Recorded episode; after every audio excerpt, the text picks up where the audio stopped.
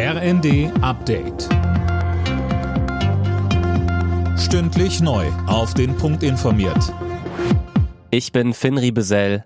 Guten Abend. Ab kommender Woche soll wieder russisches Gas über Nord Stream 1 nach Deutschland geliefert werden. Das berichtet die Nachrichtenagentur Reuters und beruft sich auf Insider. Allerdings wird die Menge wohl gedrosselt. Aktuell wird die Pipeline gewartet. Schon im Vorfeld der turnusmäßigen Arbeiten hatte Russland die Liefermenge reduziert.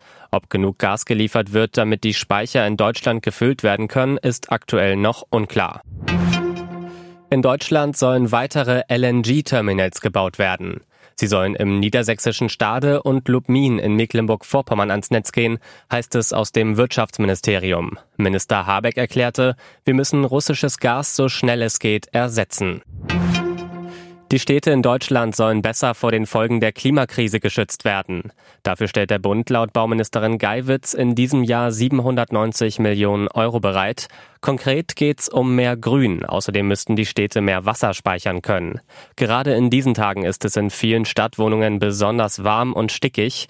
Deswegen sollte man gut lüften, so Daniel Hertel vom Helmholtz-Zentrum für Umweltforschung in Leipzig. Weil man einfach dann den Wärmestau von der Körperoberfläche abtransportiert und weil man ja ansonsten durch Schwitzen einfach die Luftfeuchtigkeit erhöht, das sehr unangenehm werden kann und auch für die Gesundheit, für den Kreislauf einfach belastender ist. Und deswegen immer lieber für Durchzug, für Ventilation sorgen.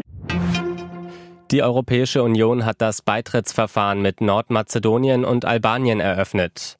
EU-Kommissionspräsidentin von der Leyen sagte in Brüssel, die Menschen dort hätten es verdient. Der Beitrittsprozess hat sich jahrelang immer wieder verzögert. Alle Nachrichten auf rnd.de